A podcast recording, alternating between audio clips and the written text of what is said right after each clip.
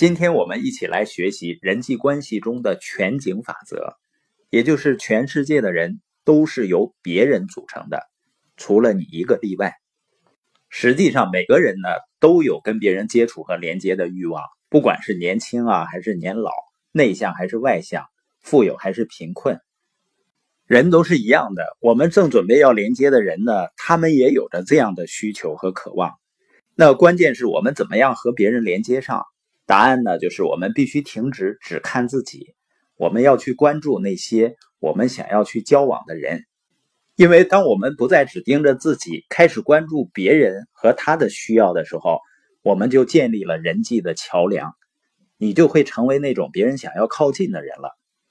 这个听起来呢好像是常识，但是很多人的行为啊，还是就像两三岁的孩子似的。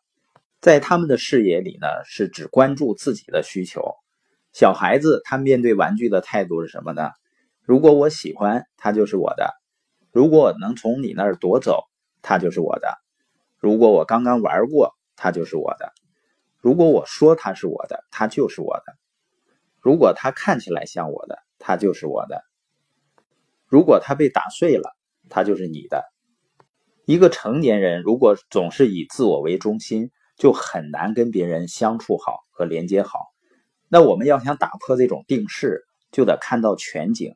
需要做到呢三点。第一个就是打开视野。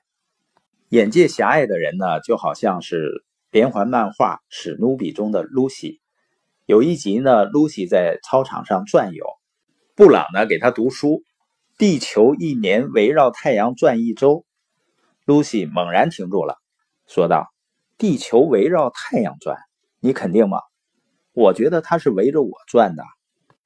所以，当我们在和人们交流的时候，满脑子是我们自己想要的东西，我们就是想利用别人帮助我们达成目标。如果我们能想着我们能为别人做些什么，他的梦想和目标是什么，那么我们不仅能为别人助一臂之力，自身呢也会非常受益。作家兼管理专家威廉·吉文说过：“当你自私的只盯住自己的利益时，只有你一个人努力；当你帮助一达人解决问题时，就有一达人和你一起努力。而且，我们如果只是关注自己的时候呢，就很容易情绪沮丧，因为这个地球上的人呢，都是由别人组成的，只有你一个例外。地球上绝大多数人并不认识你，将来也不会。”你认识的绝大多数人可能有更大的需求和问题，你可以选择漠视他们，只关注自己，或者跳出自己，学会先考虑他人。那一个人要想看到全景的第二点呢，就是心智成熟。一个三四岁的孩子以自我为中心呢，你觉得他很可爱。我们期待着呢，随着年龄的增长，人就会慢慢成熟起来。但是很多人并不是这样的。他可能到了三十岁甚至六十岁的时候，仍然是以自我为中心。所以，我们说成熟跟年龄无关，是你能否把我的世界变成你的世界。鲍勃·布福德呢，他写了一本书叫《人生下半场》，他在描绘人们在人生的中场之前和之后的态度。他说，很多人呢，人生过半的时候就想着如何让生命更有意义。他把这一阶段呢定义为中场。他说，多数人想在人生下半场做的，还是他们在上半场已经做过的事儿，只会做的更多。相反的，让人生下半场成功的关键是盘点过去，抓住自身强项，并把奉献他人作为目标。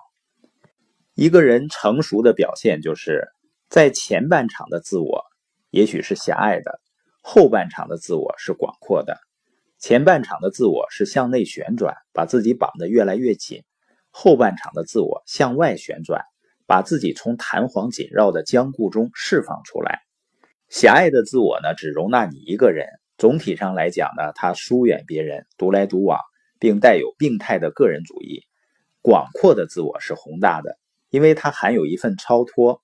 自我超脱会让你大步流星，到达远方，并完成人生的赛程。鲍勃描述的真正的心智成熟，他了解到这个世界并不是围绕着你转。心智成熟意味着有能力去看到全景。看到全景呢，第三点叫勇于负责。比如在婚姻关系中，什么样的婚姻关系算是成熟了呢？就是两个人不再责问我的丈夫或者我的妻子能为我做什么，而是负责的问我能为他做什么。对一个团队领导人也是这样，不负责任的领导人呢，他持我老大的态度，而且呢，所有的错误都归结于别人。负责任的领导人呢，持有别人先来的态度，用职权呢来为别人服务，担起责任，为别人做出表率，把功劳呢记在别人的身上，并增进和改善关系。因为好的领导者明白呢，要想让团队成功，必须把别人置于优先的位置。